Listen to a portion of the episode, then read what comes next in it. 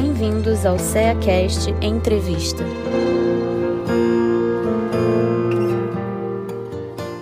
Sejam bem-vindos ao CEACast. Eu sou Érica Kepke e hoje estamos aqui com a nossa companheira Alda Cunha, trabalhadora do Centro Espírita Leão Denis do Rio de Janeiro, para falarmos sobre espiritismo e epigenética. Seja bem-vinda, Alda. Ah, obrigada, então. É, atendendo a este convite gentil de vocês, e vamos então ver o que podemos fazer, né?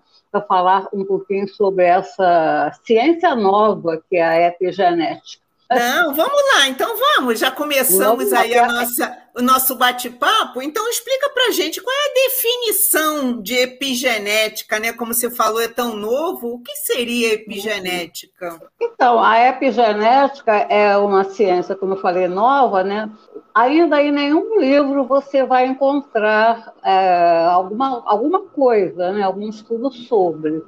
E a gente está encontrando as, as definições nos autores, né? Eu vou falando, por exemplo, no Décio Iandoli, que vocês devem conhecer, e que ele, ele, ele nos dá ele nos, ele nos dá como, para a definição etimologicamente, né? Então, pegando os pedacinhos da palavra, epi, acima, sobre, e genética não é a ciência que estuda, então, os fatores da hereditariedade que são genes.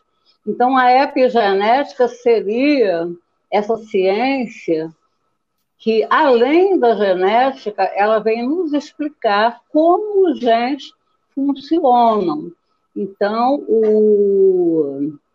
antigamente, a gente tinha, né, desde lá do Mendel, que quando ele começou os seus trabalhinhos lá com as ervilhas, é, a genética, o, o que a gente passou a acreditar é que a gente era determinado pelos genes. Então, o código genético era assim como fosse um, um, um selo né, que a gente ganhava quando lá houve a, a fecundação, o óvulo mais o espermatozoide. Então, a gente foi selado com o código genético que eu ganhei do meu pai, que eu ganhei da minha mãe. Mas com essa começou-se a ver, né, daqui a pouco então, a gente vai falar um pouquinho de, de história, né, o que, é, que fatos aconteceram e por que aconteceram, que então essa ideia, né, dessa determinação, esse determinismo que a gente teria com os genes, não era bem assim. Né? Então, através de observações, de observações mesmo, né, de comportamento, de, a, a, partir de mudanças de características segundo padrões que a pessoa tinha de, até de vida, né? Então começou a surgir essa ideia da é, que coisas havia além, né? Além desse código determinante. E quando foi exatamente, né, Alda, é, que surgiu a epigenética? A gente tem aí esse marco disso? Olha só, quando surgiu, né? Eu, eu vou falar então um pouquinho sobre o nosso universo, né? a criação do nosso universo, com Deus onipotente, criador de todas as coisas, e a gente, a gente, através de tudo que a gente tem aprendido, a gente tem a certeza de que tudo está em tudo, as coisas estão no cosmos. Falta só é, o momento né, do levantar o véu. E até lá na Gênese tem essa tem um capítulo né, sobre esse assunto que nos fala sobre levantar o véu sobre as revelações. E as revelações, isso a gente acompanha em todas as ciências, não só na genética nem na epigenética. Né?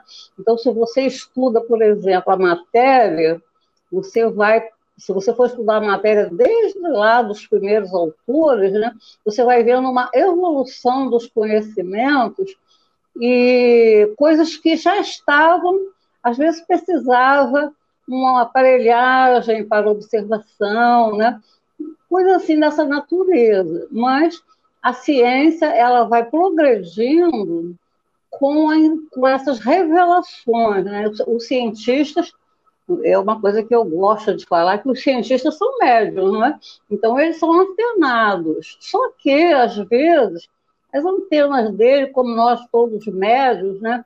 às vezes as antenas não estão muito é, conectadas, não é? Faz parte também do, da, da, das coisas, né? dos acontecimentos. Então, é, não, a gente não pode dizer que a epigenética surgiu de repente, né? Mas eu, eu vou falar, começar a falar de umas coisas né, que aconteceram, e quando as coisas acontecem, não é, a, a gente sabe que acaso não existe, né? Então, coisas aconteceram assim chamativas para esse fato de que alguma coisa estava não estava batendo muito bem com o conceito do gen que a gente tinha antigamente. Então, essa, essa, essa coisa né, que eu estou falando é o tal do projeto Genoma. O projeto Genoma é um, é um projeto que ficou pronto em 2001, em que houve participação de vários, vários países né, do mundo. É, então, esse projeto, o nome dele está falando, ele é o total, ele é um estudo, né? É como se fosse um mapeamento to, do total de genes que a espécie estudada tem. Então, o projeto Genoma Humano ficou pronto em 2001. Então, eles, esse, um grupo, né, esse grupo de cientistas, o, houve a implicação de muita tecnologia, né? de muito dinheiro envolvido, e finalmente eles fecharam o estudo em 2001. Era previsto para 2005, mas ficou pronto em 2001, em que, segundo eles, né, o total de genes da espécie humana seria de 30 mil.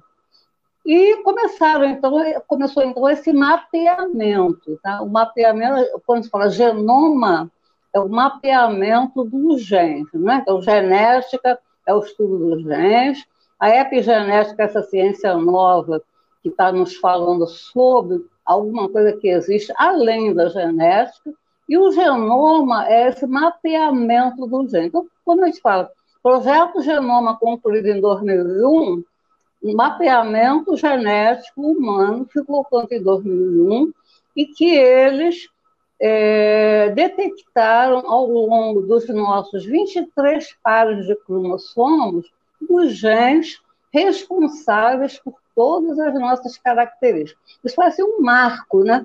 uma coisa muito importante para o progresso, até para a engenharia genética, que a gente veio ter possibilidade de estudar depois. Né? Então, mas, mas acontece que com, com, esse mapeamento ficou assim uma, um furo, né? uma lacuna porque, segundo esse mapeamento, o humano teria 30 mil genes e só 2% do, dos genes indicavam uma, um produto bom que seria é, a produção de proteína. Aí vou fazer um parênteses né, para falar esse pedacinho aí. É, o gen, isso também é uma coisa que o projeto Genoma detectou, né, os genes, eles são responsáveis sempre pela produção das proteínas. E a proteína é a molécula básica da vida. Então, o trabalho do projeto Genoma foi identificar e fazer essa relação gene-proteína, gene-proteína. Então, eles, é, segundo esse projeto, né, somente 2% dos genes produziriam é, proteínas mas e o resto eles chamaram de lixo. Eles concluíram o projeto, aquele estudo enorme, né, falando isso. Nós temos 30 mil genes, 2% desses genes são responsáveis por proteínas e o resto é DNA lixo. Então começou um burburinho lá no meio científico, né? Eu quero ressaltar uma cientista, né, que a gente tem muita admiração e respeito por ela, que é a Maia, Maiana Zatz. A Maiana Zatz, ela é de São Paulo, e ela começou a reclamar, não é possível, DNA lixo, isso é um absurdo. Então começaram estudos a respeito. Aí começou, vamos dizer assim, a primeira tentativa de comunicação da espiritualidade, né? que sempre eu acredito que tem uma espiritualidade é, tentando é, alertar né, os antenados, que são os cientistas, né? e aí, quando o cientista, né, no caso aqui a Maiana, a Maiana Zatz, né, ela, ela estava funcionando assim, como uma antenada, ela captou, né, e começou a falar, e a pedir reuniões, a pedir estudos, né, e aí eles chegaram a estudos cada vez mais assim intensos, né, com relação à função dos genes, como é que os genes funcionavam, né, e uma, uma grande, uma grande, um grande início para a epigenética, a, a partir dessa ideia da Maria das Artes, é que fatores, às vezes, impediam o gene de se expressar. Então, isso, isso é uma ideia básica da epigenética, porque pela genética tradicional, né, nós temos o nosso código genético, os genes se expressam é, quando tem que se expressar, né? ninguém explicava bem essa história, né? como é que era, mas aí, a partir desses estudos da Mariana Zatz, né? então eles começaram a fixar mesmo né? Fatores que às vezes impediam o gene de manifestar e às vezes era o contrário, fatores que faziam com que genes, que talvez esse lixo, né, que eles chamaram no início, tivesse lá no lixo alguma coisa, somente impedido de se manifestar. Então, a, a gente está vendo aí não crescendo na né, epigenética, assim, a partir desse epigenoma, dessa, dessa projeto genoma, não é? E aí começaram autores, que eu vou citar alguns, e começaram a me falar algumas coisas né, que eles tinham observado. Então, não sei se vocês conhecem a Érica, talvez, né, o Bruce Lipton, em, em, agora esqueci o nome da obra dele, o Bruce Lipton. Biologia da Crença. A Biologia da Crença. A, obrigado. A, a, a, Biologia da Crença, o Bruce Lipton. Quem leu o Bruce Lipton, como eu, lá há muito tempo, foi 2006, Ó, projeto Genoma 2001, tá? Vamos guardando mais ou menos as datas, né? É, começou aquela, aquela falação ali do grupo da Maiana, né? Estudos, né? Ideias que começaram a aparecer. E o Lipton tem esse livro em 2006. Quando a gente leu o Bruce Lipton, assim que esse livro foi publicado, né? A gente achou muito estranho as coisas que ele falava, que ele falava né? Porque ele falava que o código genético não era. Ele foi o primeiro autor né, que teve a coragem de falar isso, que o, que o código genético não era determinativo, como se falou até agora, até a época dele, né? Que o núcleo não era o que, o que era determinante nas nossas características, que a membrana era muito mais importante, porque a membrana deixava passar coisas. Olha, quando ele deu essa ideia de que a membrana, a membrana nuclear, celular e nuclear deixavam passar coisas, ele começou também a despertar essa ideia de ambiente sobre a, o código, né? O ambiente sobre o código. Então, no livro dele, é, quem se propuser a ler, né, tem que fazer assim com muita atenção, né, o que ele quer dizer realmente em certos trechos, né? quem é da biologia vai ficar um pouquinho mais fácil. Né? Mesmo assim, os biólogos, né? teve muita contradição com as ideias dele. E eu quero citar um outro autor, que é o, que é o, o, Kazuo Mandakari, Kazuo Mandakari. O nome dele é o Código Divino da Vida. Mais ou menos na mesma época, foi 2007. Então, vocês estão vendo né, que as épocas foi assim uma, uma coisa como a gente sempre acredita, né? Até tem uma, uma questão aí que vai falar sobre a, a espiritualidade, né? a relação da, da epigenética e da genética com com a espiritualidade, com o espiritismo, né? porque a gente tem a certeza de que a espiritualidade está sempre nos incentivando a, as descobertas, não é? E a gente tem também uma frase do Pasteur, né? O Pasteur é uma frase que a gente usa muito nos nossos grupos de estudo. O Pasteur fala uma coisa bem interessante, né? Fala nessa, nessa coisa da, da antenagem, ele não usa essa, esse termo, né? Está usando esse termo, sou eu, antenagem, essa intuição que os espíritos às vezes procuram fazer para que as pessoas, os cientistas descubram as coisas, mas ele lá tem uma frase muito interessante que diz o seguinte: as intuições, as intuições só chegam na pessoa que está preparada para entender a intuição. Isso é muito interessante, não é? Por quê? Vamos dar um exemplo. Agora, na época da pandemia, o, a, quem não tivesse nenhum conhecimento de genética, de vírus, podia captar uma intuição para fazer uma vacina? Difícil, não é? Então, é disso que o Pasteur, nós estamos falando do Pasteur também, né? Então, as intuições chegam, é como se os espíritos ficam lá catucando, né? As mentes, né? E que mente vai poder é, captar essa informação, né? Essa intuição. Então, tem esse grupo, né? De cientistas eu digo que são privilegiados, né? porque eles conseguem captar e conseguem pôr né, no papel, né, pôr na, na, para o alcance das pessoas essas informações. Então, já falamos no, falamos no, no Lipton, né? falamos no, no Manda, Mandacari, que é o Kazu Mandacari, com o Código Divino da Vida. Tem também os, os, livros, né? os livros que são, por exemplo, o cérebro triuno, né? então são às vezes mensagens esparsas, né, que a gente foi encontrando é, sobre essas essas ideias, né, que foram despertando então nos cientistas que alguma coisa já havia, devia haver, né, com relação a essa expressão dos genes e que não seria só os genes os responsáveis. É... Eu quero falar também numa autora que é a Candace Pert. A Candace Pert, que é o livro, a obra dela é Conexões Mente-Cor. Também é nessa época, olha só, né? Então, é, os autores isoladamente foram captando ideias foram colocando as ideias nos livros, não é?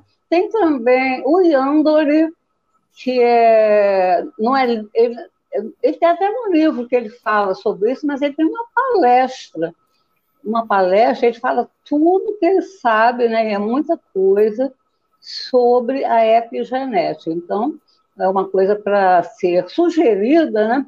Que é uma palestra do Yandoli, desse Yandoli, sobre epigenética.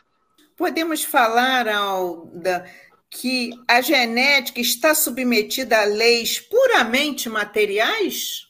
Ah, uma boa pergunta essa, porque porque quando a gente, a gente vai colocar, trazer então essas ideias desses autores, não é?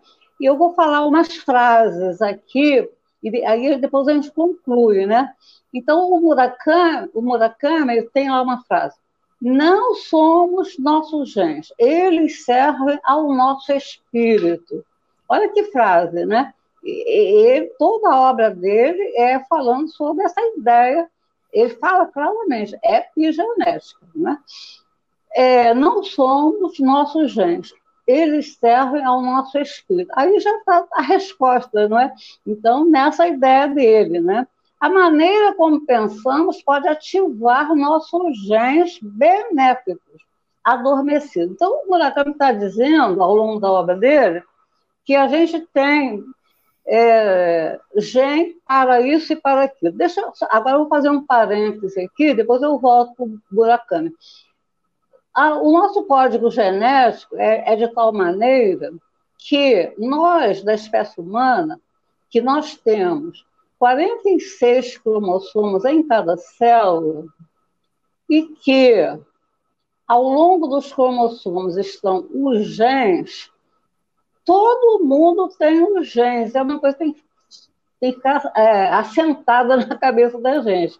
Porque às vezes a pessoa pensa que eu só herdo o gene que eu preciso. Não é.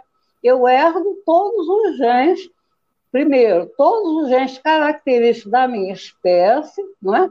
Se eu tenho 46 cromossomos, eu sou humano, eu tenho 46 cromossomos, então todo humano tem 46 cromossomos, e ao longo desses 46 cromossomos, todo mundo tem os mesmos genes, certo até aí? Então, o que o o que o Murakami está falando aqui é a maneira como pensamos pode ativar nossos genes benéficos.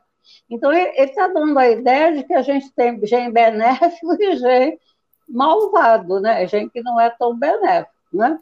Então, aí ele dá umas dicas. Pense positivamente. Quando você pensa positivamente, você ativa os seus genes benéficos.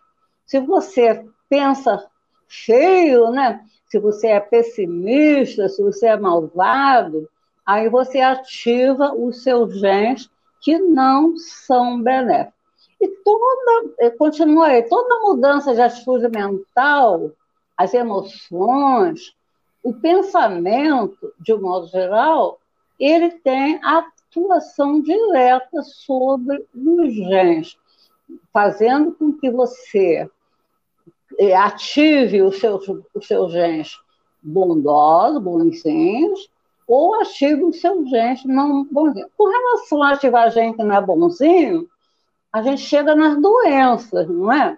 Porque a gente sabe pela literatura, principalmente a literatura espírita, André Luiz nos fala, né, que nem sempre você tinha que ter um câncer mas o gene do câncer, acabamos de falar, né? Todo mundo tem um gene para o câncer, para os diversos tipos de câncer. Mas esse gene só vai ser ativado ou primeiro você veio com uma prova né, para que ele seja ativado, e aí mas, realmente a gente não tem o poder de segurar esse gene, mas tem até o poder de atenuar a, a, a ação dele. Não é?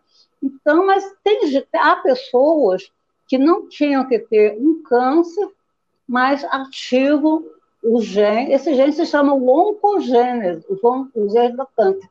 Então, você, através do seu comportamento, do seu pensamento, do seu modo de ser, você ativa um gene, uma oncogênese, e você pode, um oncogene, aliás, e você pode desenvolver, então, um câncer que não estava na sua programação kármica, não é?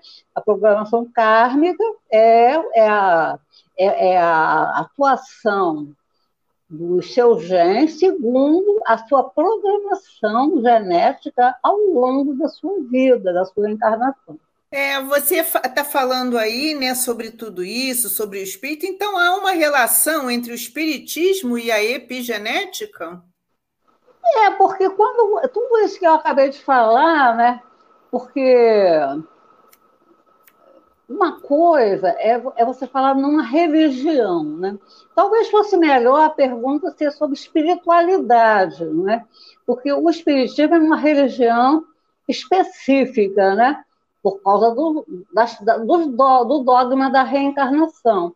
Mas mesmo assim, a gente ficando preso ao dogma da reencarnação, a gente vai ver que essa atuação, essa influenciação sobre os genes, ela, e a gente está estudando, né, Érica? Você sabe bem, você gosta muito dele, o Jorge Andréa. O doutor Jorge Andréa Alba é, não é uma pessoa, é um escritor, não é? Ele é um psiquiatra espírita, e a gente estuda a obra dele no Leon Denis, a gente tem um estudo da obra dele, né? E ele está nos falando, né, nesses últimos dias de estudo que a gente tem tido, né, sobre a atuação. É, ele, fala bem, não é, da ligação gene, espírito, corpo, né? É como se a gente estivesse lendo um desses livros, né, da Candace Pest, quando ela falou conexões espírito-corpo. O, o, o Leandro também tem um livro que tem um título parecido com esse, Mente e Corpo, uma coisa parecida assim, Mente e Corpo. E a, o Jorge André está nos mostrando lá como é essa ligação, né? porque ele, ele nos, nos chama atenção na sua obra que o gen, na verdade, é uma, uma, uma energia. O gen não é uma, uma matéria tipo meu corpo, né?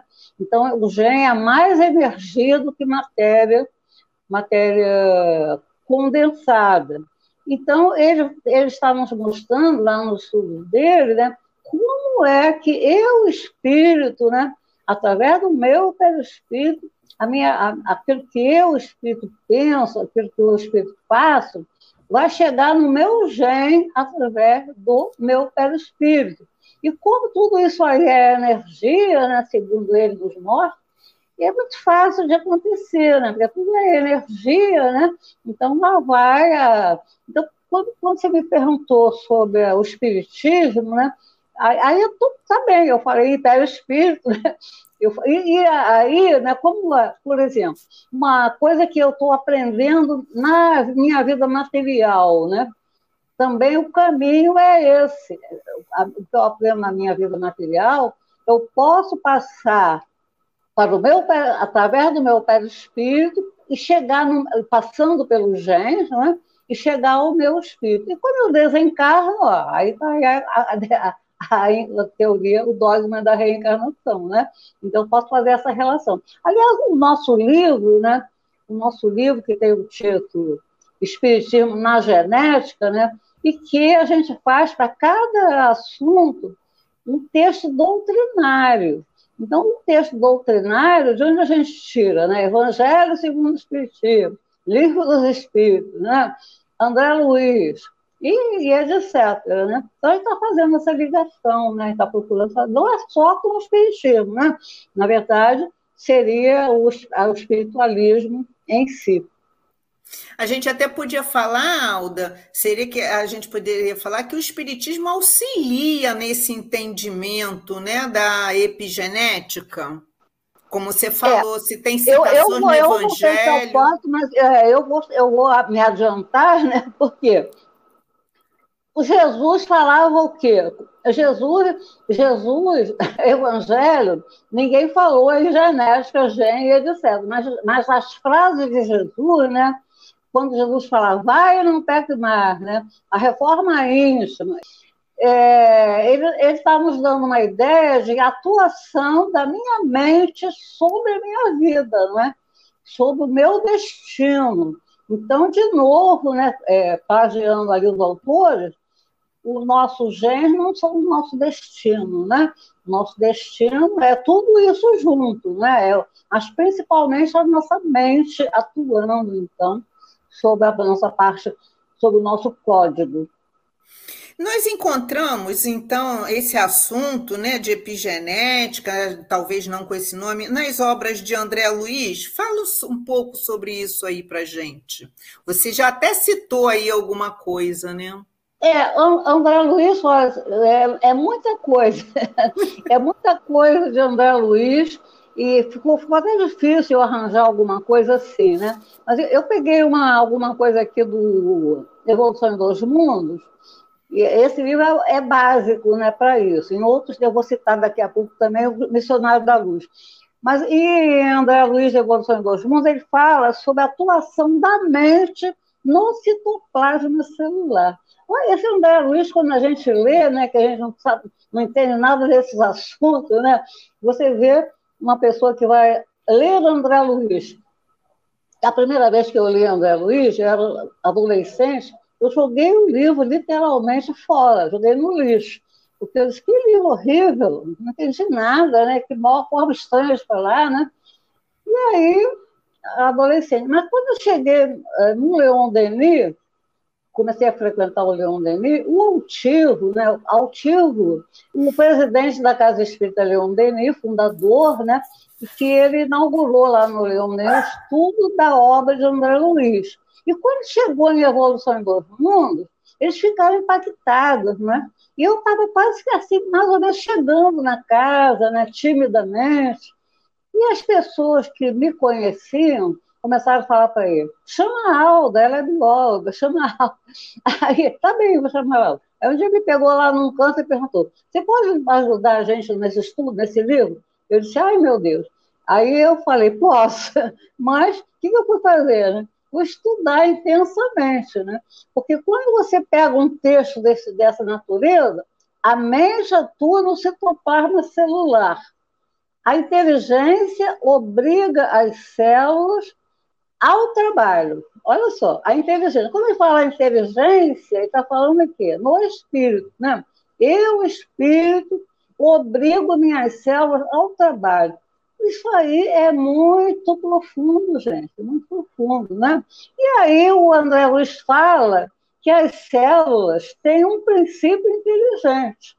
Tem lá uma, uma, uma, uma frase, não sei em que capítulo, que ele fala, são os animálculos, ele compara as células como animálculos, pequenos animais que têm o seu princípio inteligente. Então, quando ele fala que a mente atua no celular e obriga as células ao trabalho, quer dizer, é, célula não pode ficar sem fazer nada. Isso aí a gente leva isso para nós, né?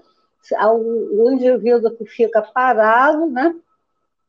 Vai acabar com uma inanição, né? Uma depressão. Então, o trabalho é assim uma coisa importante na vida das pessoas. Se você trabalha, você não tem tempo para fazer elucubrações né? de problemas, trazer problemas à tona. Então, vá, vamos trabalhar. Então, mas aí está falando aqui em atuação sobre a célula. E será que é verdade que as nossas células trabalham? Olha só, né? Vamos pensar num fígado, no estômago, sempre falar no cérebro, né? Porque tudo isso é formado de células, né? Que tem um trabalho específico, né? Já paramos para pensar isso? É muito importante, muito interessante, né? Você parar para pensar na especialização celular dos tecidos, onde há uma função específica, né? Então, o fígado produzindo a bile, né? o cérebro produzindo os hormônios cerebrais, enfim, né? Cada um, cada órgão e com os seus tecidos e com as suas especializações celulares. Então, quando ele fala a inteligência obriga a célula a trabalhar, e aí eu vou falar uma palavrinha, né, que é o André Luiz que fala, uma palavrinha que raras pessoas já ouviram falar nela, que é são os bióforos. Então, ele, ele fala que os bióforos são unidades menores que as células e que ficam circulando no nosso corpo, levando vida, biovida fora biófilo que conduz à vida.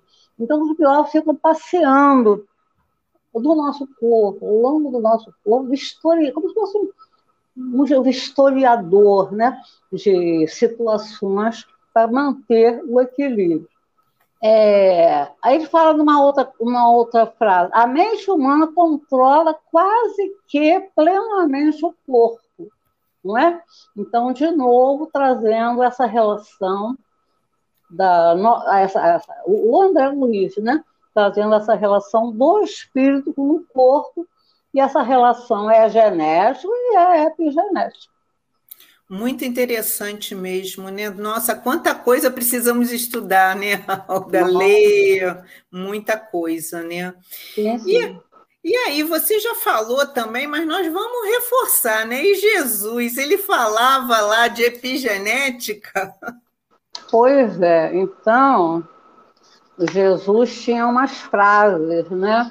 Cura de almas, né? Além do curso. Quando Jesus curava almas, o que, que ele estava fazendo?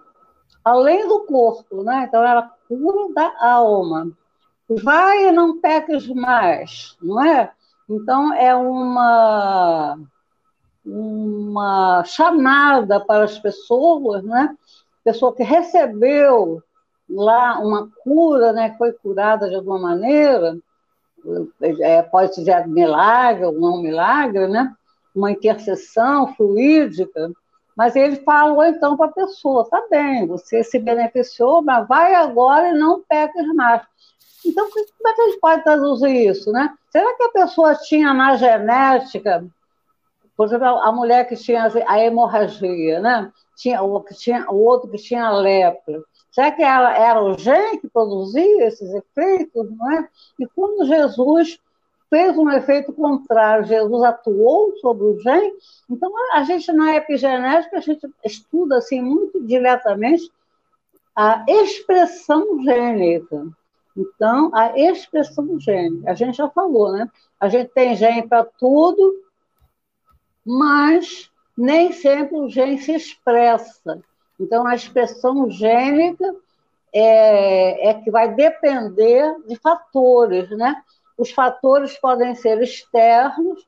O que são os fatores externos, né? O ambiente. Nesse livro do Murakami, ele fala até no micro-ondas, ação do micro-ondas, né? ação da temperatura, ação, enfim, de fatores externos do ambiente. E tem também os fatores internos, né? Já citamos a emoção, já citamos os bons pensamentos. E quando Jesus falava, vai, não peques mais, o que, que Jesus está falando para a pessoa? Né? Muda teu pensamento. Se você muda seu pensamento, entre aspas, né, entre parênteses, muda os genes sobre que causavam essa doença que você tinha e que agora a gente conseguiu parar. Amar o inimigo, né? Amar o inimigo. Amar o inimigo é ativar o gene bonzinho do Murakami, né? Ativar o gene bonzinho para que, para que, né, quando você abranda seus sentimentos, não é? Os seus genes bonzinhos começam a atuar e os malzinhos não atuam, o que é bom para o equilíbrio do corpo. Retribuir o mal com o bem, a mesma coisa. Então, você não faz assim avulsa do Evangelho, né, que a gente foi se lembrando, mudança íntima, reforma íntima, e por aí, etc. É, a gente lembra até lá no livro dos Espíritos, Santo Agostinho, que falou, tem uma lição lá, né, 919, que fala exatamente sobre esse autoconhecimento, de tudo isso, né, que é muito importante para a gente equilibrar nossa mente, né, Alda? Tanta é, coisa é, para a gente estudar, né? Sim, sim. A gente agora, no nosso curso, a gente, a gente começou com essas aulas sobre epigenética, né? Agora vai fazer parte, né? É. Do nosso. Já, a gente já começou o ano passado e a partir desse teremos também. Isso, e como você falou aí, foi é tudo muito recente, né? Muito novo, porque 2007, que você citou os livros, é tudo tão recente, é tão pouco tempo, né, em termos de ciência, né? A gente acha que faz muito tempo, mas ainda é muito muito novo, muita coisa a descobrir, né? Muita coisa. A gente fez assim, né? Pinceladas sobre o assunto, porque é, assunto é novo, né? ainda está sendo muito pesquisado, mas já tem o básico assim da, dessa ciência epigenética já está bem estruturado nas mentes das pessoas, né? Ah, tem uma coisa que a gente até esqueceu um pouquinho de falar, é que é que as modificações da expressão gênica às vezes passam para os descendentes. Então, isso aí ajuda né, a, a, a, a explicar, por exemplo, o pescoço da girafa. O, o Leandro, ele, na palestra dele, né, e o, esses livros que eu citei também falam, sempre o pescoço da girafa vem à tona. Por quê? Né? A girafa lá, as girafinhas, na, na sua origem, elas tinham um pescoço curtinho. É, o que determina o, o, tamanho do pescoço não é o tamanho das vértebras que tem no pescoço. Por quê? Todo mamífero tem o mesmo número de vértebras. Se você contar o número de vértebras que você tem nessa região, né, cervical, e contar no cachorrinho, no gatinho, tudo mamífero. E na girafa é o mesmo número. Então, a, girafa tinha lá um número pequeno de vértebras, pescoço curtinho, mas ela gostava, ela precisava para se alimentar de umas folhas né, que ficavam lá no alto. Então, o que, que acontecia? Muita girafa morreu de inanição, porque não tinha como conseguir aquelas, aquelas folhas né, lá no alto. Então, elas começaram a ter, e o Jorge André tem um livro, né, que é Impulso Criativo, Impulsos Criativos da Evolução, Impulsos Criativos da Evolução. Então, ele cita as girafas também nesse livro, né, o impulso do princípio inteligente da girafa, então seria um fator interno do princípio inteligente para que houvesse a sobrevivência da espécie, não é? Então, o que foi acontecendo? O pescoço das girafinhas foi aumentando. Em cada geração, as girafinhas foram nascendo com o pescoço um pouquinho maior. Não porque o número de vértebras aumentou, mas o tamanho das vértebras aumentou. E agora a gente tem as girafas, né? Isso já, essa conquista já tem um longo tempo, né? Essa, essa conquista, e agora tem as girafas com o pescoço longo, e, em que elas não morrem mais de fome, né? Então a, a sobrevivência se deu assim. Então, a, aí, a partir desse da girafa, né? Ficou compreendido, né? Que fatores externos podem fazer parte da expressão gênica na descendência do indivíduo. E, então, já era isso que eu ia falar. A expressão do gene pode ser fatores internos, né? Esse caso das girafas, e também tem muito fator interno, que são as substâncias que o nosso próprio organismo produz, que a gente ingere às vezes, né? O Jorge André já falou na outra vez sobre os hormônios, né? Então, são coisas internas que vão fazendo as mutações na expressão gênica. É, é, muito interessante esse assunto, né? Mas nós estamos aí, Alda, chegando ao fim da nossa entrevista. Foi ah, muito bom ter você aqui conosco, né? Obrigada a vocês pelo convite. Pois é.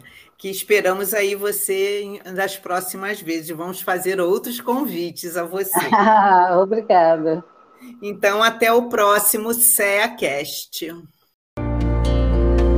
CEACast o podcast do Centro Espírita Antônio de Aquino de Rio das Ostras.